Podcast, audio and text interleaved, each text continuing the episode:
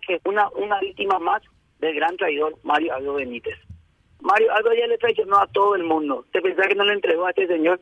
¿Vos pensás que Mario Aldo Benítez ya no sabía lo que estaba pasando con respecto a la situación de su vicepresidente? Porque estamos hablando de su vicepresidente y quien era candidato o precandidato a presidente de la República.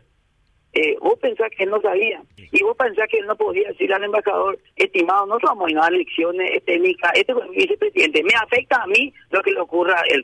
El hecho de que ahora no renuncie, eh, habiendo anunciado que lo iba a hacer, claro que, claro que está pasando algo allí. No hay que ser tontos con esto. Y ellos tienen que pagar la exportación, decir que no está ocurriendo nada, porque realmente afecta a todo su grupo político. Entonces, no va a decir otra cosa. Y claro que, que, están, que están desquebrajadas las relaciones.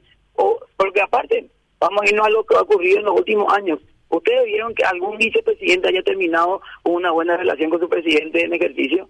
Desde que llegó la democracia no conozco un solo caso.